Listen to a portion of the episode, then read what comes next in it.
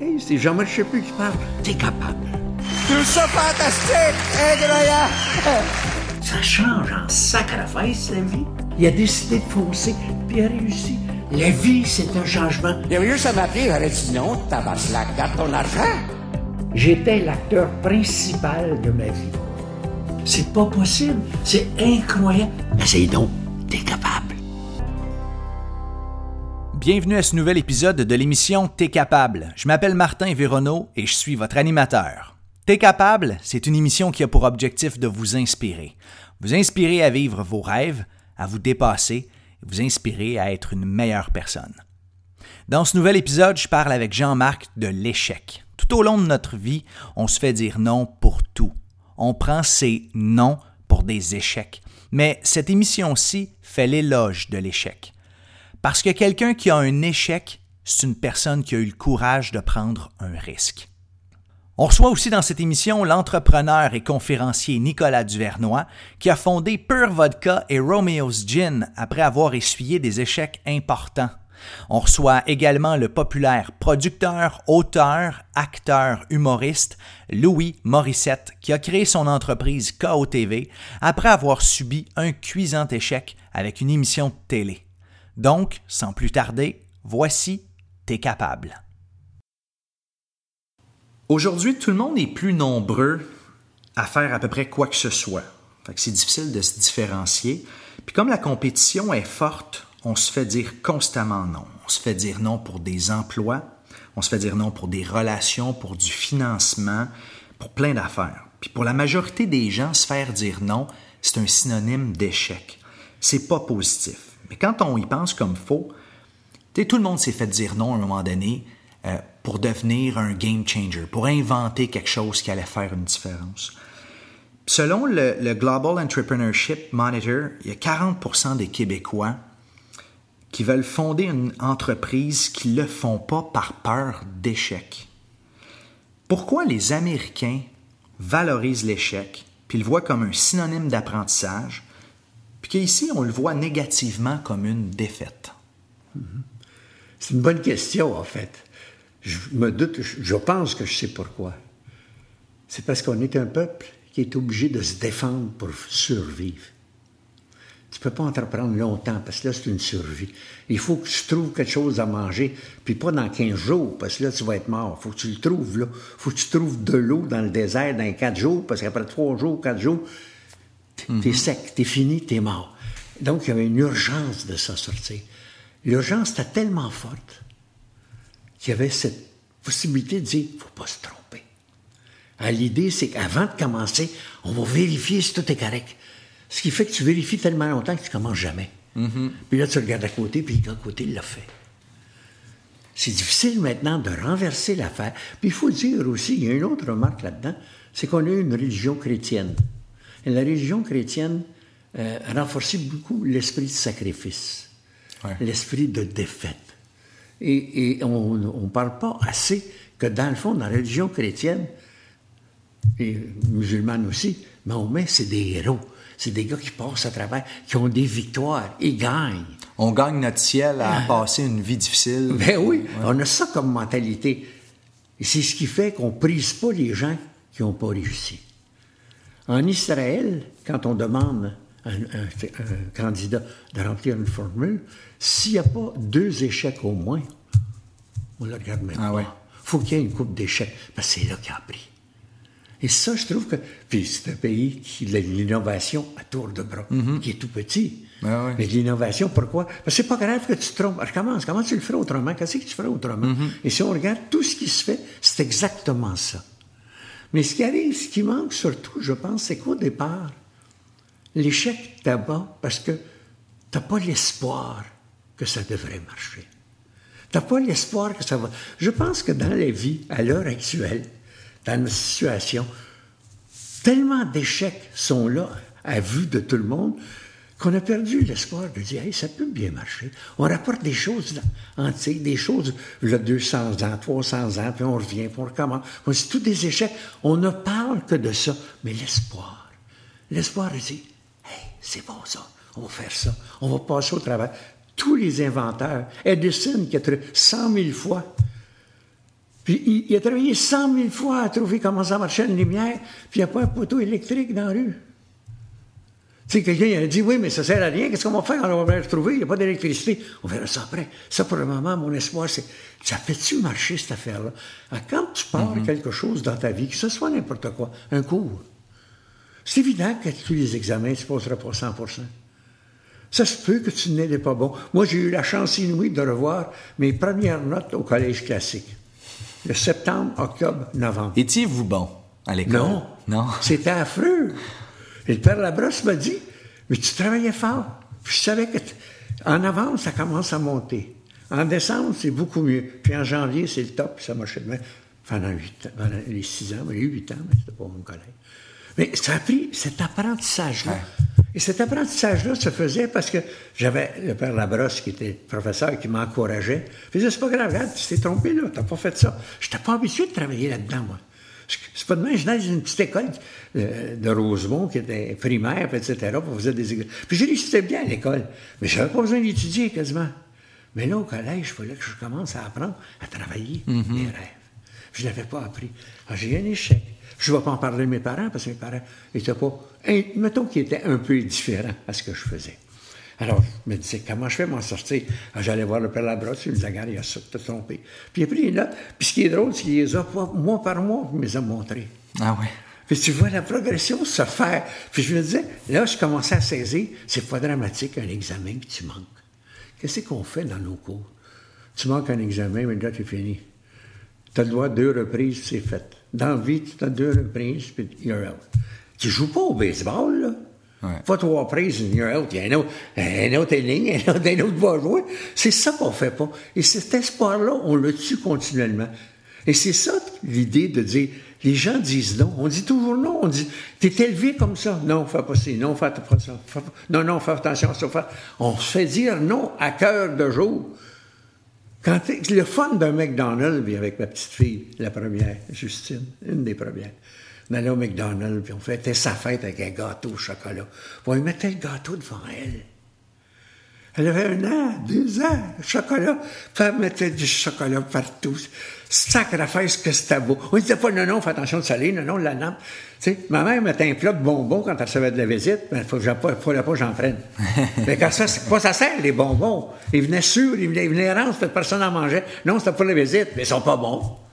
Vrai, c'est c'est vrai. Mais ça, c'est des exemples un peu imbéciles, mais c'est un peu ça. Et ça, c'est l'espoir que tu peux réussir. Cette volonté de dire, je vais passer au travail. Quand j'ai tout perdu, je me suis réveillé avec rien. Je me rappelle, qu'est-ce qu'on fait maintenant? Et pour moi, c'était noir, noir, noir. Et le mot si simple que maman m'a dit, c'est on recommence. Tu es encore là? Tu es vivant? Va vendre ce que tu as. Va vendre ce que tu sais. Va vendre ce que tu es. Sacré. Est-ce qu'elle a eu plus euh, d'espoir ou plus de foi en vous que vous, vous n'aviez pour Cent vous-même? fois, Ouais. mille fois plus. Mais c'est normal. Et c'est dans ce sens-là que dans la vie, tu ne peux pas le faire seul. Mm-hmm. Ça te prend quelqu'un à côté qui n'est pas nécessairement dans le business. Maman n'était pas dans le business à ce moment-là. Ça peut être ton épouse qui est à la maison avec des enfants. Mais ça prend quelqu'un à qui tu parles. Puis elle dit, ben oui, pourquoi tu fais ça? Ouais, pourquoi je le fais? C'est bon. Je pensais à telle affaire, mais je trouve pas que c'est plus intelligent. de- Tu dis, ah, mais regarde ça. Mais oui, ça prend quelqu'un. Le problème, c'est que les gens, ils ont peur de. Ils, ils font une équipe, mais une équipe, ils aiment ça quand tout le monde dit comme eux autres. Ils font une équipe avec tous des gens qui disent la même chose qu'eux autres. Sacre affaire. Tu fais une équipe quand il y a des gens qui challenge tes idées, mais c'est ça qui est important. Et ça, c'est. L'échec, c'est pas épeurant, c'est apprendre. D'ailleurs, quand j'ai tout perdu, je pense que je l'ai peut-être compté dans. Il y a quelqu'un qui a dit à ma femme Mon mari, moi, il n'a jamais perdu de l'argent comme ça. Mon mari n'aurait pas perdu 6 millions. Puis ma femme l'a regardé et elle a dit T'as raison. Ton mari n'aurait jamais perdu des millions. Pour une raison. Il n'en ferait jamais. Mon mari l'a appris. C'est vrai que je l'avais appris. J'ai euh, euh, une félicitation l'autre fois de quelqu'un qui m'a dit À ton âge, Jean-Marc, je pensais jamais que c'était possible de se refaire. Puis tu l'as refait. Oui, mais je l'avais appris. J'avais la technique, la- la- il y avait l'espoir. À l'heure actuelle, c'est ça qu'on tue. Non, ça ne marchera pas. Non, ça, on, s'est on a toujours été astinés de même au Québec. Ça a toujours été ça au Québec. Ça a toujours été ça. Eh, on ne fait pas de traité, là. Il y a, Trump est là, puis tout, ça ne marchera pas. Voyons donc. Il n'y a personne d'éternel. Il y a des circonstances. Ça va bouger. On change des affaires. Dans toute la vie, c'est comme ça.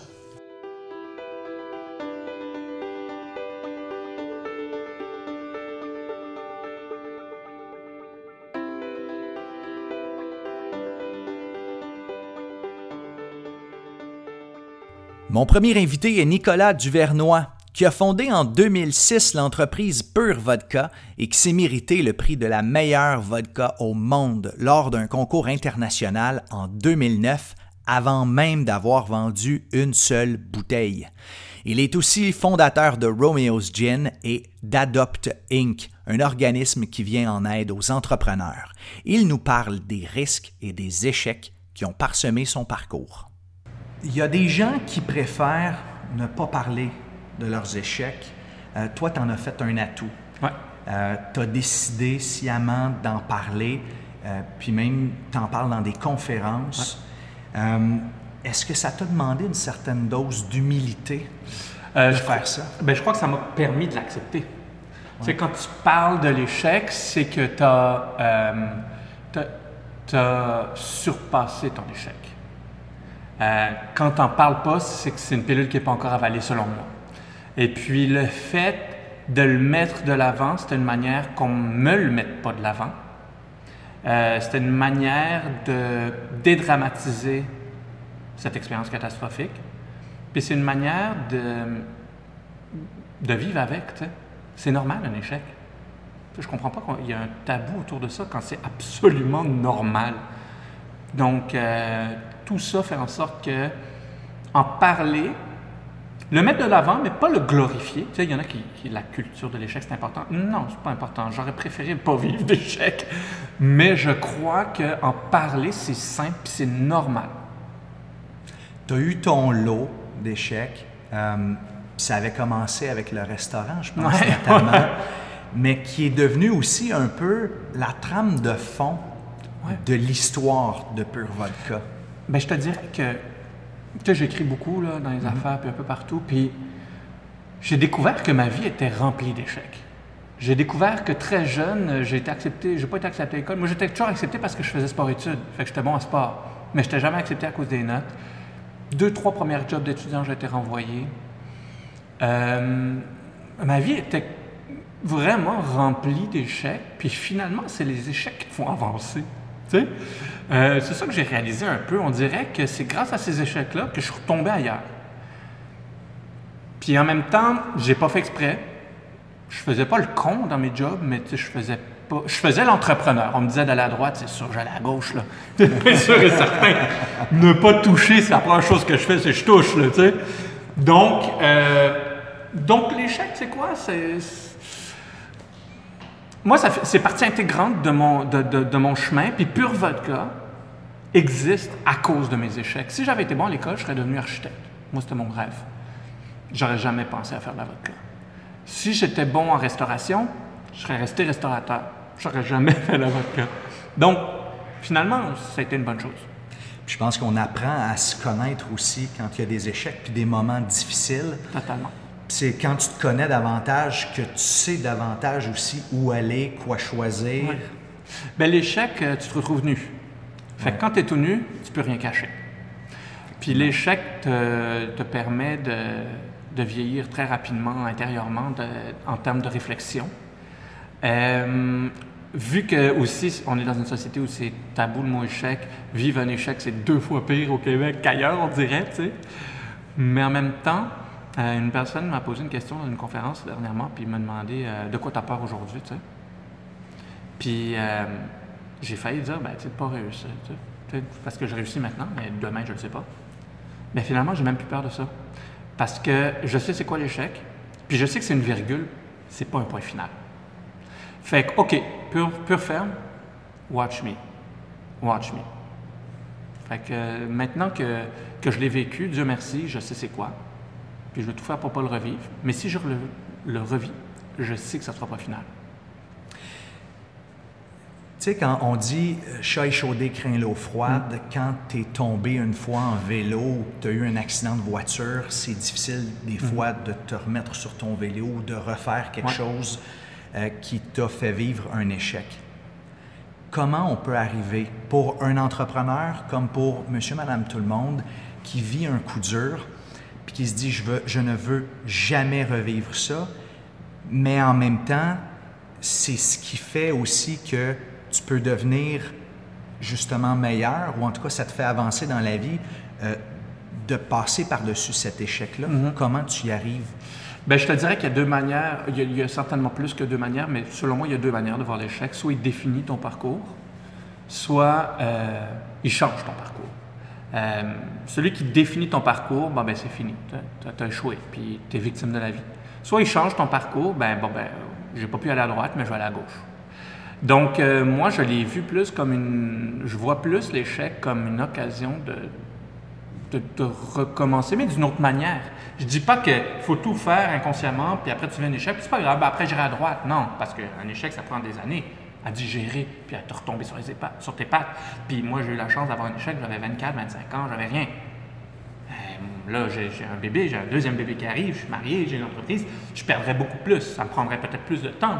Mais, puis j'ai une réputation aussi, puis là, le monde va dire, ben oui, il parle d'entrepreneuriat, puis il ferme. On peut pas arrêter le monde de, penser euh, tout et rien. Mais euh, moi, cet échec-là, ben, tu sais quoi, je le regarde comme étant euh, une partie intégrante de la possibilité de ce qu'on peut vivre dans une vie. Fait sais quoi, je travaille pour réussir tout en sachant que l'échec est une possibilité. Comment tu arrives à garder le focus, euh, et, et c'est peut-être moins difficile maintenant, mais à l'époque où tu te faisais dire non, tu te faisais dire non pour des prêts, tu te faisais dire non par la SAC, tu te faisais dire non par tout le monde, qu'est-ce qui t'a permis de garder le focus puis de dire j'y vais coûte que coûte? Euh, moi, j'y croyais. Moi, j'y croyais, donc je n'allais pas laisser quelqu'un que je connaissais à peine euh, décider si j'allais réussir ou pas. C'est normal que le monde dise non, parce que s'ils disent oui, ils rentrent dans l'aventure avec toi. Euh, c'est pas tout le monde qui est prêt à rentrer dans l'aventure d'un gars de 24 ans qui veut faire de la vodka, on va se le dire. Donc, euh, c'était un peu... J'étais frustré, j'étais déçu. J'étais pas surpris. Je savais en, en lisant toutes les histoires entrepreneuriales, on voit que c'est bien compliqué. Par exemple, je, ça ne définissait pas ma vie. Ça ne définissait pas le, le futur de ce que j'allais faire. Est-ce qu'il y a une limite à l'entêtement? Oui. Euh, en affaires, j'ai toujours, il y a une immense différence entre abandonner et savoir quand arrêter. Il faut savoir quand arrêter. C'est pas une science exacte, mais il faut que tu aies en tête que, ben, tu sais quoi, peut-être qu'il faut que j'arrête. Peut-être qu'il faut que je tire la plug. C'est pas abandonner ça. C'est décider volontairement, après mûre réflexion, d'arrêter. Ça peut être un des moves les plus intelligents que tu puisses faire dans ta carrière. Ce projet-là, j'y crois. Je suis peut-être trop à l'avance, peut-être trop, euh, trop de, de financement que je pourrais jamais aller chercher. Genre, euh, on se lance une fusée. Peut-être c'est une bonne idée. Bonne chance. sais. Donc, même encore là, quelqu'un va me prouver le contraire à un moment donné. Mais il faut savoir quand arrêter. Est-ce qu'il y a des choses qui te permettent de, de- de peut-être mettre le doigt sur le moment où tu n'abandonnes pas, mais tu décides d'arrêter? Euh, je crois que c'est de retour à l'échec. Je crois qu'en ayant vécu l'échec, euh, on le voit venir, l'échec. Quand tu l'as déjà vécu, tu le vois venir. C'est là qu'il faut arrêter. Avant qu'il est là. Il y en a qui poussent une journée de trop, mais euh, moi, je, je crois sincèrement que, que on peut vraiment tirer beaucoup de choses positives d'un échec si on prend le temps de digérer. Je te demande pas de comprendre ton échec le lendemain. Le lendemain, tu es en tabarnak, c'est normal. Mais une fois que tu l'as digéré, que tu l'as réfléchi, que tu l'as analysé, si tu fais ça, tu es deux fois plus fort. Je vais te dire, là, on va terminer là-dessus, mais je souhaite sincèrement que ici, on soit davantage ouvert à l'idée que c'est correct de temps en temps d'avoir un échec parce que personne a un parcours sans faille, qui est jamais rien arrivé. Il y a des difficultés pour tout le monde, tous les plus grands. Puis on en parle beaucoup aux États-Unis où il y a des fail camps et ça n'existe pas ici, ou en tout cas, ça, ça- je Ouais, pense ça que commence. ça commence la Ouais. peine. Mais, mais parce que c'était dans notre ADN de ne pas vouloir parler de ça, puis de ne pas vouloir montrer qu'on qu'on peut être faillible. Ouais. Ben, c'est parce que euh, en Israël, il y, a un, il y a un grand fonds d'investissement qui investit juste dans des entrepreneurs qui ont déjà fait faillite.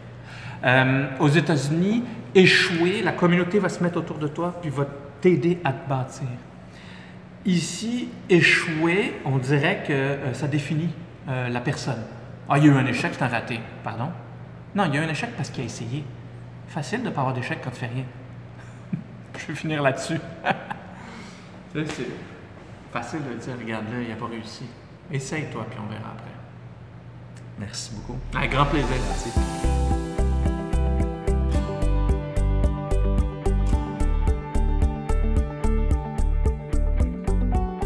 Alors, la première chose importante à l'échec, c'est garder espoir.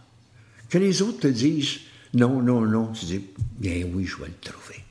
Je vais trouver le oui quelque part. Je sais qu'il existe. Et ça tue l'innovation, euh, pas pire, de, de se faire dire non. Incroyablement, incroyablement. Puis l'innovation veut dire, tu vas vers le nouveau. Mais tu as des, des dictons au Québec, on ne change pas une recette gagnante. Oui, effectivement. Ben oui, mais c'est parce qu'elle est gagnante qu'il faut que tu la changes. Parce qu'il y a un autre gars à côté qui va prendre la même recette, puis là, tu vas te faire baiser bien fret, continuer à avancer. Ça veut dire que tu lâches le poids, il va ailleurs. Mais le gars dit non, je ne change pas, c'est ma recette gagnante. Ben, on est pris à l'heure actuelle au Québec, on a des plans conjoints pour le lait. Ah, tout le monde dit c'est une recette gagnante, il faut tenir ça, il faut tenir ça. Mais là, on est en train d'avoir des gens qui disent non, c'est pas normal que tu aies une recette de même, que tu fasses ça, que tu fais en sorte que tu contrôles la demande. Fait que tu offres juste que la demande veut, tu es certain de faire de l'argent tout le temps. Tu contrôles les producteurs pour pas qu'il y en ait trop. C'est pas normal, ça. C'est pas comme ça que c'est fait un marché libre. Alors, il faut qu'à un moment donné, tu apprennes à faire autre chose. Uber. Tu changes pas de recette gagnante. Ben voyons donc. Il y a quelqu'un qui a trouvé une façon brillante. On parle évidemment du système. du euh, système de taxi. Ouais. Ben, ça fait un système de taxi extraordinaire. Il y a quelqu'un qui a dit sur la télévision, je crois que c'est Martineau qui avait dit ça. Tu peux pas mettre la, la pâte, la tube, la pâte à dents dans le tube. Elle rentre plus dans le tube. Elle est sortie. Quand l'idée est sortie, quand Uber est sorti, ça ne rentre plus. Maintenant, tu peux modifier Uber. Ce que euh, un Québécois a fait avec ses nouveaux services de taxi. Il a amélioré, il est allé à l'intérieur. Il a trouvé d'autres façons. C'est ça. Mais il y avait l'espoir qu'il était capable de le faire. Ça, pour moi, c'est, l'important de l'affaire, de, du départ. Évidemment, vient ce que tu disais, la ténacité aussi là-dedans. Il faut que tu aies une certaine constance. Il faut que tu fasses attention de ne pas te faire embarquer par ton rêve. Tu sais, des 50, des 60 millions, comme on a vu à la télévision, à, à l'auto dernièrement, c'est une fois dans des millions et des millions de fois, ça. C'est pas comme ça que la vie se fait. C'est pas ça, faire une business. Une business, c'est petit à petit. Juste à lire la vie de Bouchard, de Couchetard.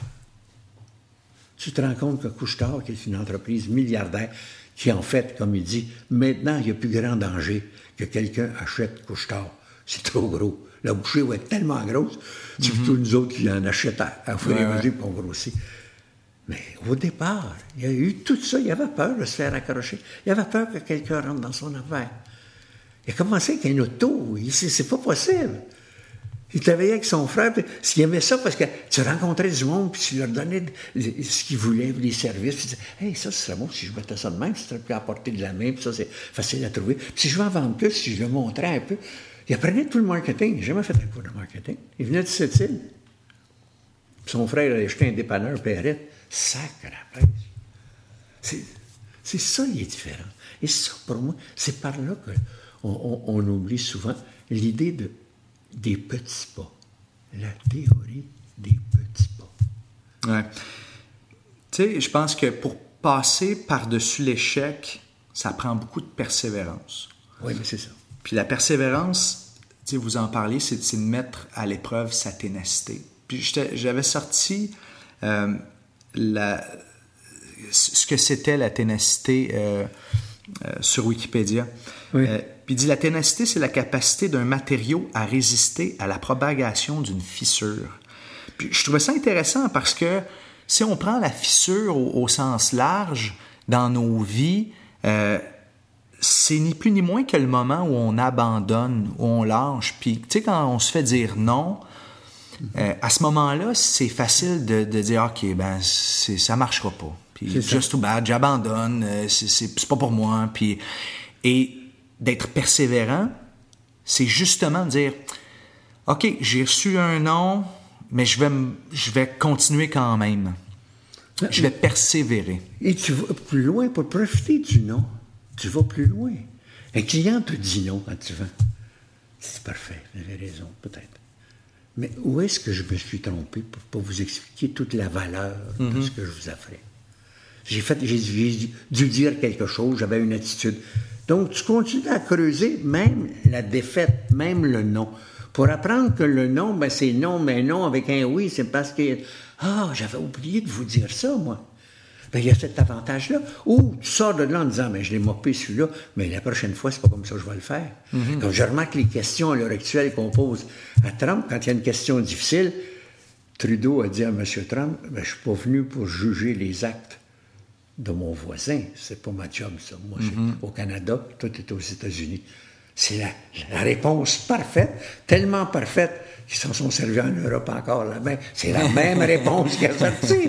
Mais évidemment que c'est ça. Il n'y a personne qui est là pour juger. Mais c'est parce que tu apprends de la défaite. Tu apprends de quelque chose. Et c'est pour dans ce sens-là qu'ils sont à valoriser les défaites, à condition que tu les étudies. C'est comme j'ai déjà dit, je pense, M. Vali, M. Langevin, qui était chez NG Valiquette, il disait aux gens, quand un, un- un de tes employés fait une erreur, tu passes par-dessus. Quand il fait deux fois la même erreur, sacrifice, tu passes dessus. C'était ça l'affaire. J'allais en parler parce Euh, qu'effectivement. euh, C'est ça. Mais pourquoi il dit ça? C'est parce que ta ténacité, c'est de dire, je l'ai fait une fois, il ne faut pas répéter les mêmes erreurs. Il y a des gens qui recommencent, recommencer dans la même affaire puis faire encore la même série d'erreurs, mais tu te trompes encore, tu fais encore les mêmes affaires. Et c'est ça. Il faut, apprendre il aussi. faut apprendre de, ses erreurs. Et c'est pour ça qu'en Israël, ils disent As-tu au moins deux, deux faillites? Deux erreurs, deux faillites. S'il y en a deux, c'est bon, on va te regarder. S'il y en a quatre, c'est encore meilleur.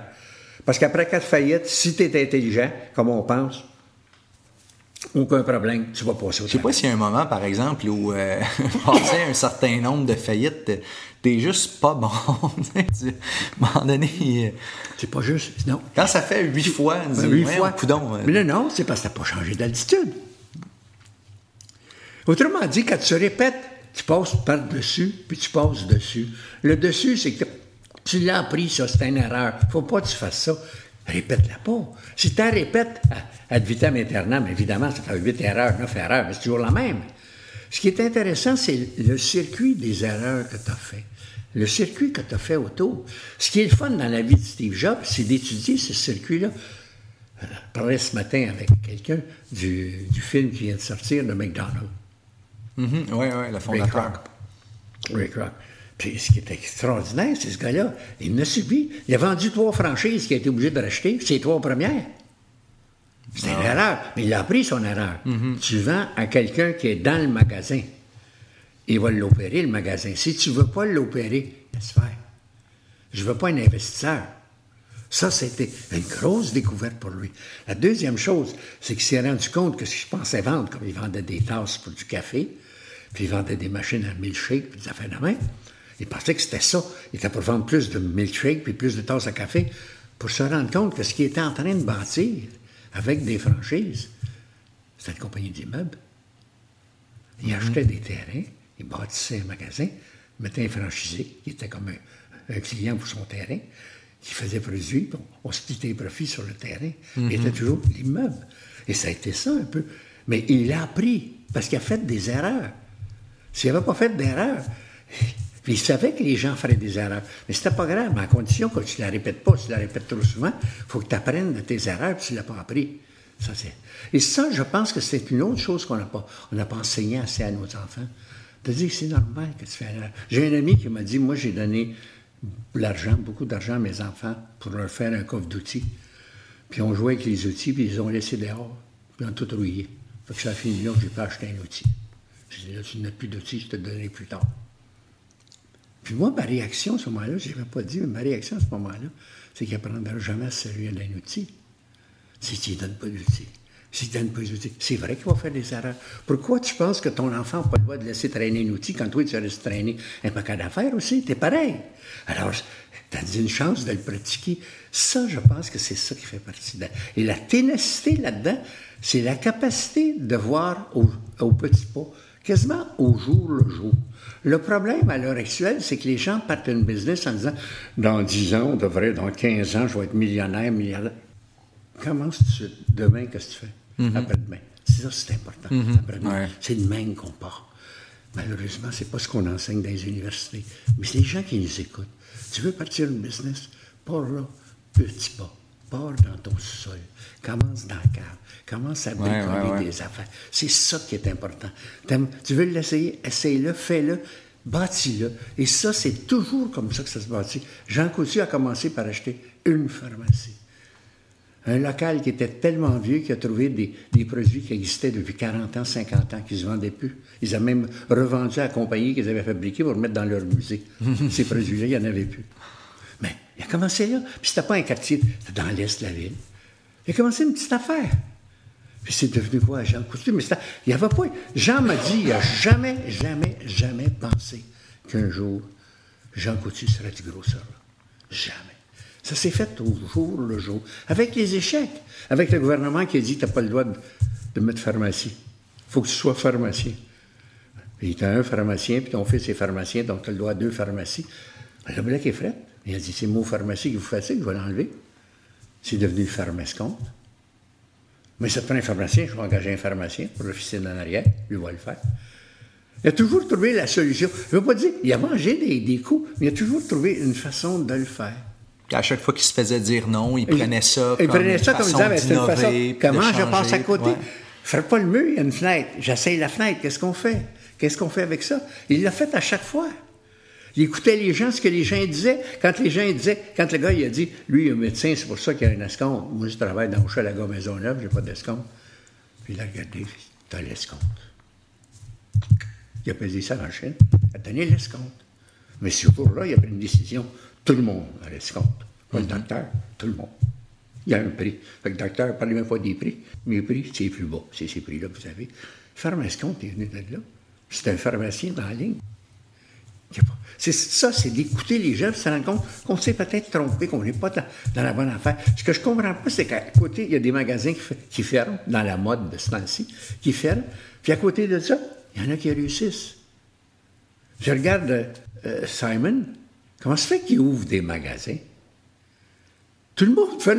À tous les deux semaines ou mois, une chaîne de magasins avec 300 magasins qui font faillite ou qui sont dans le concordat, puis etc. Puis tu regardes Simons, il ouvre des magasins à la fois. C'est des grands magasins, il y a une recette. Mais ça fait au-delà de 100 ans que ça existe, Simons. Ils n'ont fait des erreurs, eux autres. Ils n'ont des paquets d'affaires à faire. Puis ils font un par un. Et depuis que, c'est- depuis que c'est Peter Simon Ben qui, a, oui. qui a repris ça, bien évidemment, euh, il a appris des erreurs des autres. Ben aussi. oui, mais il a fait de l'expansion, puis c'était normal. Il est sorti de Québec, puis il a grandi, puis il a grandi. Ça, c'est le point important. Alors, C'est pas parce que Simon ne fait pas d'erreur. Il achète des fois de la mauvaise marchandise. Mais il dit, ah, qu'est-ce que c'était l'erreur? Qu'est-ce qu'on a fait? On a manqué le bateau. On n'a pas, on pas été assez vite. Tu vends de la mode, il faut que tu sois rapide. Notre fournisseur n'est pas assez rapide. Il faut changer de fournisseur pour capable de te vendre, etc.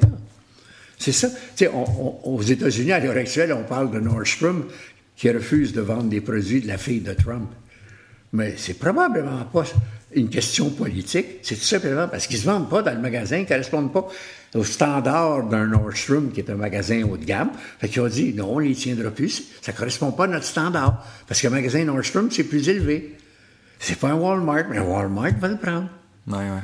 Tu sais, le gars, Walmart, le- les magasins qui leur font le plus peur à l'heure actuelle en Amérique et au monde, mais c'est en Amérique qu'il y en a, c'est Club Presse.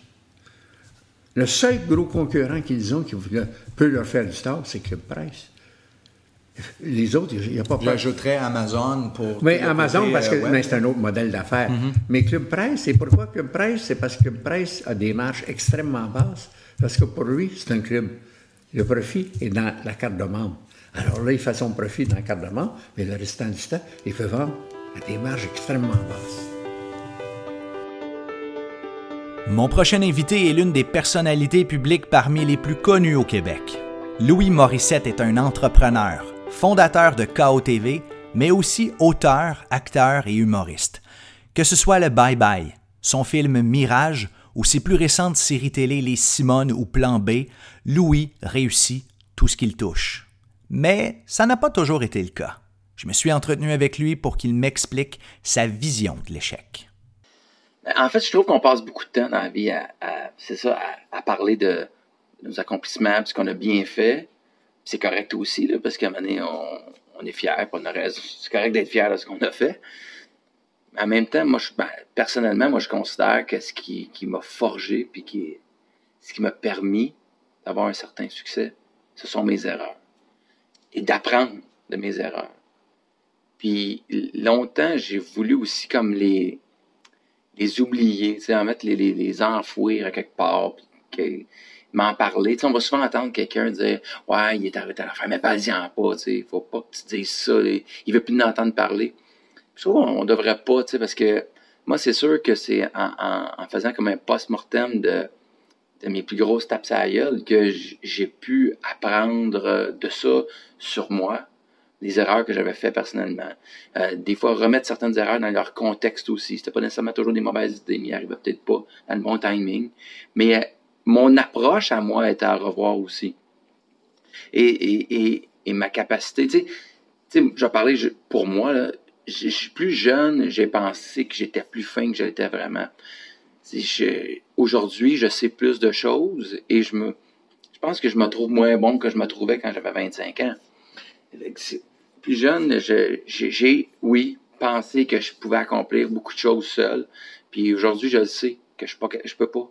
Je peux, je, je, être très bon en équipe, avec d'autres, en complémentarité. Puis ça, je l'ai appris en, me faisant mal. Puis je, me le rappelle euh, toujours. Toujours, toujours, toujours. Puis quand je pars dans un projet, je me dis maintenant, il faut que je travaille avec les meilleurs. L'important, c'est de gagner c'est que le projet gagne. C'est pas que moi je gagne, c'est pas que moi j'ai la fin. C'est qu'il faut que le projet réussisse. Puis il y a des projets que je fais que je suis dans l'ombre, mais je suis vraiment très content. Parce que le projet, il a réussi, j'ai appris à travailler en équipe. Donc, c'est ça pour dire que nos, nos, je pense que nos échecs, faut les regarder de front. Puis à vouloir les, les enterrer aussi, ça. Sont là. Et nous, ils sont là. Fait que quand t'en parles pas, c'est l'éléphant dans la pièce, c'est le piano que tu traînes sur tes épaules. Parle-en. Euh, dis-le. Puis ce que ça fait, c'est que tu t'enlèves un fardeau, je pense aussi. Le piano, tu le mets à côté. Puis se fait comme bon, maintenant on regarde en avant. Tu sais. c'est pas grave, tout le monde en a, tout le monde en a fait des, mauvais coups. Tout le monde, tout le monde, tout le monde, tout le monde. Pas vrai. Fait que euh, c'est ça, c'est un petit peu hypocrite de pas vouloir en parler. Et ça va peut-être aussi amener à, ce que ce soit moins tabou. Le fait d'en parler va amener les gens à dire ben ben tu sais quoi moi aussi en fait j'ai fait faillite deux fois j'ai si ma business ça n'a pas marché mais aujourd'hui j'ai appris de ça. Ouais, j'ai un échec professionnel j'ai un échec amoureux j'ai un échec qu'on a on a dans chaque facette de notre vie c'est immanquable. Puis quelqu'un euh, ah puis tu sais je dis professionnellement il y a des tempéraments aussi tu sais il y, en a qui. C'est un peu des fois ce qui m'agace des critiques. Mettons. Tu un critique télé qui va venir me, slugger. Lui, il va passer toute sa vie à faire la même affaire. Le jour 1 ressemble au jour 248 et 2404. Tu sais, je prends le projet d'un autre, je donne mon avis. Généralement, je donne un go, puis je passe à l'autre. Moi, je ne veux pas avoir cette vie-là. Là moi, je veux créer des choses. Je veux aller Puis créer, c'est risquer de se tromper. Tout le temps, tout le temps, tout le temps, tout le temps, tout le temps. Tu ne sais jamais. Si on le savait, là, on serait tous millionnaires, puis il y aurait pas, ce serait pas si difficile. Puis dans le milieu des arts, présentement, c'est tout est contingenté, c'est, c'est plus ce que c'était. C'est plus ce que c'était il y a 30 ans, puis il y a 30 ans, ça devait être plus ce que c'était il y a 50 ans. Donc, il faut se réinventer. Puis euh, moi, je vais toujours être euh, dans l'équipe des, gens qui vont créer des choses, qui vont avoir des idées, quitte à, me tromper. je, je, pense qu'à la fin de ma vie, on, je vais être plus heureux. en ce qui te concerne, il y a une erreur qui t'a aussi permis as créé KO, Ouais. euh, tu racontais que c'est c'est ça qui a fait qu'un jour tu t'es dit, ben, je vais me produire, je vais m'écrire un rôle, puis je vais prendre ma destinée aussi euh, entre mes mains, qui est un très, très beau succès par ailleurs, KO. Euh, donc, des fois, ceci amène cela aussi. Ben, oui, il y a tout le temps, il y a, rien qui arrive pour rien. C'est une phrase un peu, euh, un peu vide, là. Mais c'est vrai pareil. C'est, sûr que, ben, c'est vrai, c'est pas vrai. Des fois, il y a des catastrophes, là. Euh, un terroriste qui rentre au Bataclan, ça arrive pour rien. mais généralement, dans la vie, ce qui nous tombe dessus, il en sort du positif. Il faut l'anal- l'analyser positivement. Moi, ma- le, tournant de ma carrière, c'est si j'avais été. Si en sortant de l'humour, j'avais une carrière sans faille, puis que j'avais tout le temps fait des bonnes choses, puis que j'avais jamais été confronté à un échec, et toujours bien produit, travaillé avec des bons producteurs, ma carrière aurait été complètement différente. Je suis producteur, auteur aujourd'hui, parce que, ben, pour deux raisons. Parce que je me suis écrit un rôle, parce qu'à un moment donné, j'avais plus personne ne voulait travailler avec moi, parce que, ben, pour vrai, j'étais vraiment un peu d'un câble. Fait que je me suis créé mon emploi. Après ça, j'ai commencé à être producteur justement pour essayer de comprendre, puis parce que j'étais mal produit, je travaillais peut-être pas avec les bonnes personnes. Fait que c'est tout ça vient de, de, de moments difficiles. Mais de ça est sorti un apprentissage qui m'a permis d'être un auteur, d'être un producteur, puis d'aujourd'hui respecter euh, encore plus les créateurs et respecter l'arrogance et l'ego démesuré des jeunes. Ce que moi j'avais, maintenant j'essaie de, de- de leur apprendre de, de le garder, Le canaliser. de le canaliser et d'écouter. Parlons de création, euh, tu disais récemment dans la presse, ce n'est pas la dernière fois de notre carrière qu'on va se tromper. Ouais. Euh, Est-ce que tu es arrivé à développer une culture d'entreprise aussi, euh, notamment par rapport au volet création qui, qui fait en sorte, qui, qui te permet un peu d'éluder le facteur risque d'échec, Hmm. puis de dire, faut pas qu'on ait ça en tête quand on, on se met à créer, parce que ça enlève l'essence de la création. Ouais, ben, l'échec, je pense. en fait, je pense pas qu'on. Je pense pas qu'on pense à ça quand on le crée vraiment. Euh, il est plus présent quand tu veux vendre, mettons, le projet à un diffuseur qui, lui, a un enjeu commercial de vente, de, de publicité, de choses comme ça. Eux, ils ont peur, c'est pour ça qu'on on achète plein de formats de l'étranger.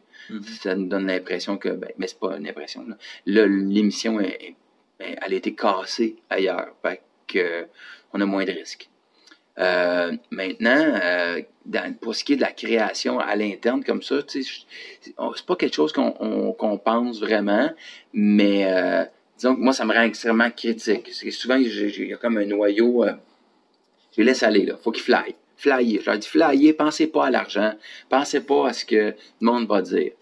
Mais à terme, là, mettons, j'arrive dans, je mets mon, mon chapeau de mauvaise foi, puis je rentre dans le meeting, puis là, je, je détruis leur affaire. Puis des fois, quand je sors de là, je fais comme, ah, c'est super bon. Mais du moins, j'essaie de le détruire. J'essaie d'être le pire an- analyste possible. Puis quand, ils me répondent à chacune de mes questions, je fais comme, alright, on l'a. Maintenant, quand on s'entend qu'on a quelque chose, on y va. On, on fait le mieux qu'on peut. Ça veut pas dire qu'on va avoir raison, mais on fait le mieux qu'on peut. Il faut, on peut pas contrôler la réception, on peut pas contrôler la case horaire, euh, euh, qui on va. Si tu joues contre le Canadien en séries éliminatoires, t'es mort. Mais tu, tu contrôles pas ça. Ce que tu peux contrôler, c'est ton effort, c'est ton, euh, ta, dévotion, puis ton engagement. Puis ça, il doit être maximal. Ça, je suis, là-dessus, je suis sans pitié. Quelqu'un qui travaille pas assez, ça, par exemple, tu me cherches. As-tu l'impression que le fait que tout le monde est occupé à faire ses choses, à se regarder, à, à analyser ses propres affaires, permet aussi d'avoir un, un- tu sais, le concept du fail fast, euh, où, où tu peux te tromper, recommencer, te tromper, recommencer, et puis trouver la bonne formule. Est-ce que pour toi, c'est plus facile de travailler dans un contexte où les gens ne te regardent pas aller? Ouais. Ben, tu veux utiliser un métier public par rapport à. De façon générale, c'est que, je pense aussi que quelque part, on est même le plus cave de la gang le jour où il claque un coup de circuit, tout d'un coup, il devient un héros. Ouais. Fait que quelque part, les gens prennent, sont tellement occupés à se regarder qu'ils vont pas se soucier de, de, de ce qui se passe jusqu'au jour où celui qui décide, qui, qui, qui met énormément de travail, énormément de passion dans ce qu'il fait, arrive à des résultats et que là, tout d'un coup, on voit le, le, le, le bout euh, où ça a fonctionné. Ouais. Mais qu'en arrière de ça, il y a eu des années. Tu sais, il y a une expression qui dit ça m'a pris 10 ans de devenir un overnight success. Là. Oui, oui, oui, oui, oui. Oui, mais je- à l'opposé, par contre, je te dirais, quand tu as un métier public, euh, ce qui est difficile, c'est qu'on s'attarde beaucoup plus à tes mauvais coups qu'à tes, tes bons coups. Tu je vais faire, euh, je vais faire une entrevue, puis vont, ben, tu sais, moment où on se parle présentement, on sort de votre beau programme de Véro qui a été, euh, qui a divisé. Ah, C'est comme s'il y a une partie du public de Véro qui était déstabilisée. Selon moi, il y avait une, émission qui avait un- il y a beaucoup de- la qualité, la création derrière ça était très forte, mais on a perdu du monde avec des choses qui, étaient plus nichées. Véro a deux nominations au Gala Artiste ce matin à Salut Bonjour. Hey, puis Gino commence en disant c'était une année difficile. Hey, time out, peux-tu juste remettre dans le contexte? L'année que Véro a eue? On va finir une tournée de spectacle qui a vendu 250 000 billets. Elle a son magazine qui est le numéro un des ventes en kiosque. Elle a une ligne de vêtements qui vend pour quelques millions euh, annuellement. Elle a parti une plateforme web sur Ici Tout TV Extra, mais on va focuser sur l'émission de variété qui a, qui a, déçu en termes de code d'écoute. Euh, je trouve que là-dessus, le Québec, euh, ça c'est une. Je vais parler du Québec parce que je connais pas les autres sociétés, c'est celle dans laquelle je vis. On est un peu small time. Puis euh, l'ambition, le succès, c'est pas quelque chose qui est particulièrement bien vu. L'argent, c'est pas quelque chose qui est particulièrement bien vu. Faut que dès qu'on on fait des bons coups, on fait de l'argent, euh, la première phrase qu'ils doivent suivre, c'est Ah, mais j'ai été chanceux. C'est pas tout le temps de la chance, là. Il y a du travail puis du talent aussi. Il y a de la chance, mais il y a du talent puis du travail. mais on aime bien ramener le monde en bas. Tape sa gueule, là. Mais on aime bien ça. Ils ont l'impression qu'ils sont plus even. Puis qu'il n'y a pas juste eux autres qui ont des moments difficiles. Puis, euh, on, va vraiment, de cette façon-là, passer un peu sous silence toutes les bonnes choses, mais rappeler aux gens ce qu'ils ont fait pas bien. Moi, je fais des entrevues, là. Présentement, on va me parler de votre beau programme, on va me parler, on va me parler de VIP que j'ai fait en 2004.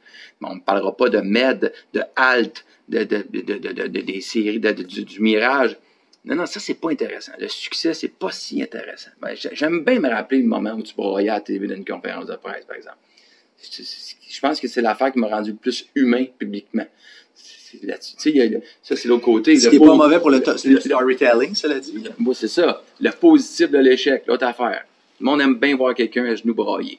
Bon, il y a de la peine. Là, Véro, là, son émission de variété, ça a moins bien été. Bon, petite tape en arrière de la, la tête, là. Puis là, le prochain, le prochain show, ils vont le prendre.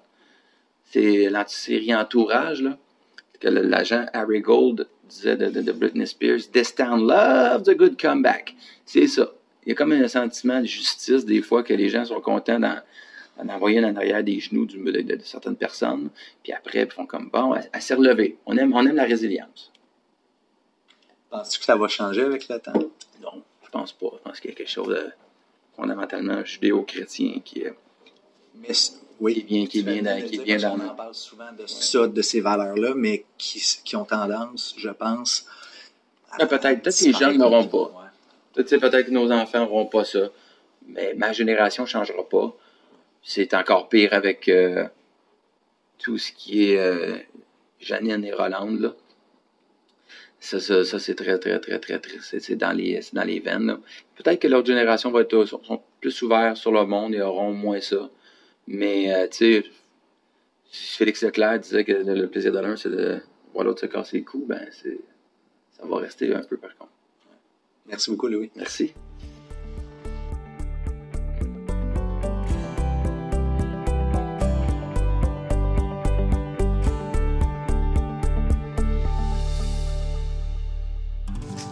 Je pense que on a, on a parlé il y a quelques minutes d'apprendre de ses propres erreurs. Mais aujourd'hui, plus que jamais, on peut apprendre des erreurs des autres. Puis je pense qu'il y a là un avantage qu'on a à notre, à ce moment-ci, notre génération, euh, d'apprendre beaucoup grâce à Internet de ce que les autres font partout à travers le monde, les fois où ils se sont trompés, où ça n'a pas fonctionné, puis que plutôt que de faire l'erreur nous-mêmes, on peut s'informer, on peut aller voir ce qui s'est fait ailleurs. Exactement, c'est extrêmement important. C'est pas copier que d'aller voir ailleurs qu'est-ce qui se fait, puis dire comment je peux l'adapter chez nous avec la modalité nécessaire, parce que je suis pas dans le même marché, je suis pas au même endroit, etc. Mais comment je peux l'adapter? Tous les, les c'est toutes des choses qu'il a appris à visiter d'autres couches-tard. D'ailleurs, M. Bouchard, quand il, achetait, il achète une compagnie, la première journée ou les deux, les deux jours qu'il passe aux États-Unis au bureau chef, il ne passe pas dans le bureau chef. Il prend quelqu'un qui vient le reconduire, puis je veux visiter des magasins. Puis il visite des magasins pendant deux, trois jours. Et visiter les magasins, ça lui donne quoi? Ah, ça, c'est brillant. Ben, lui aussi, il apprend à visiter un magasin. Il apprend qu'ils ont fait quelque chose vraiment formidable avec le. Hey, ça, j'ai vu ça. Il prend des notes aussi. Puis il voit en même temps la capacité qu'ils ont de se refaire. Et ça, pour moi, c'est toujours ça. Et ça, c'est très important, les réunions qu'on peut avoir dans des groupes. Comme il y a un groupe qui s'appelle Young Management Association, là, qui en foutait moins de 40 ans, puis que tu vends plus que 100 millions ou 50 millions. Bien, ça, tu rencontres ces gens-là, c'est des gens qui sont à la tête d'entreprise, qui sont jeunes, de ta même génération. T'imagines-tu, tu t'assois sur de la table, puis tu lui comptes le problème que tu as, puis le gars, il dit, ben, regarde, moi, j'ai fait ça. Puis il dit, hey, ça, c'est intéressant, parce que moi, j'avais fait ça. Ce que tu apprends, c'est un cours extraordinaire. Ben ouais. Bouchard, il n'a jamais pris de cours universitaire. Il a appris comment? À côtoyer des gens et à voir comment les clients réagissaient. C'est ça qu'il faut faire. Ça, tu as raison. C'est, le problème, c'est que les, les autres sont importants. On a parlé assez de l'équipe. Les autres sont importants. Mais ce qui est important au départ, c'est que toi, tu y crois. La pire chose que tu peux faire avec des gens, c'est penses-tu que ça va marcher? Parce que là, ça ce que tu me dis, je n'étais pas certain que ça va marcher. ouais. Tu ne te poses pas la question. Il n'y a personne qui saute un bicycle et dit Penses-tu que ça va descendre la côte? Descends pas. Hein? Mais c'est comme ça que tu pars. C'est ça qui est important. Alors qu'on a tellement peur qu'une fois que tu tombes en bicycle, n'en fais plus. Non, c'est dangereux. Non, il ne faut pas faire ça. Ça- J'ai un ami qui était chirurgien. Il ne voulait pas que ses enfants fassent euh, la motoneige. Je disais, pourquoi? Si tu voyais les accidents de motoneige qu'on reçoit à l'hôpital, évidemment, tu as tous les accidents, les motoneiges qui marchent, les gens qui ont fait une belle journée, ils viennent pas à l'hôpital, à l'urgence, ils disent, ça a marché. Toi, tu as 100 des cas qui n'ont pas bien fonctionné. Mais oui, exactement. Ouais. Alors, donc tu te trompes. Et c'est ça qui est le danger. On fait l'inverse de l'affaire. Et ça, pour moi, c'est capital. Mais tout ça revient à une chose, malgré tout. Changer face à l'adversité, être capable de passer au travers, la ténacité, l'espoir, cette, cette capacité de résilience qui fait que tu es comme un matériau, résilience. Tu le plies, puis il reprend sa forme. Il est tellement fort, il revient. Tu le forces, puis il revient. La résilience des matériaux est incroyable. Ça dépend de toi. Et c'est drôle que chaque fois qu'on envisage un problème dans une business ou dans une vie, c'est la capacité de dire, c'est moi qui peux changer. On demande trop souvent aux autres de vouloir changer. On voudrait que le, gouvernement change. Il faudrait que le gouvernement nous facilite les choses. Le gouvernement, il ne change rien, lui. C'est toi. Comment tu le vois? Jean Coutu, il a eu toutes les, emmerdes possibles les uns après les autres. Il a toujours passé à côté les unes des autres. Lui, il savait qu'il était responsable de son, d'en s'en sortir, de son innovation. C'est pas le voisin. C'est pas de dire, faudrait que les gens nous aident. Non, non. Toi, comment tu t'aides? Qu'est-ce que tu fais? Ça, à mon avis, c'est le point de départ. Il y a deux choses importantes dans la vie. La foi et l'espérance. L'espérance pour savoir où tu vas, puis la foi pour y croire tellement fort, toi y croire, que tu vas passer à travers les montagnes. Tu vas transporter les montagnes. Pour moi, c'est comme ça que tu sors. Puis l'adversité, peut-être la grande constatation, il y en a tout le temps. Il va toujours avoir des coups de poing. J'ai jamais vu quelqu'un reculer avec un bon coup de pied au derrière. Bien fessé, il avance d'au moins deux pieds. Puis, il y a un avantage, il y a deux pieds en avant du gars qui vient de fesser. Tu as tous les langues pour aller plus loin.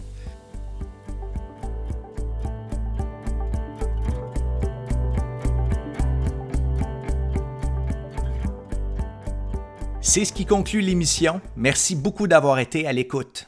Ça me ferait grandement plaisir de lire vos commentaires. Partagez avec moi les moments où vous vous êtes fait dire non ou racontez les échecs que vous avez dû surmonter. Je vous invite à m'écrire directement à l'adresse m à commercial.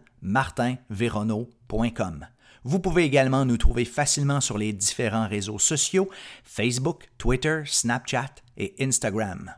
Au plaisir de vous retrouver bientôt pour une prochaine émission de T'es capable.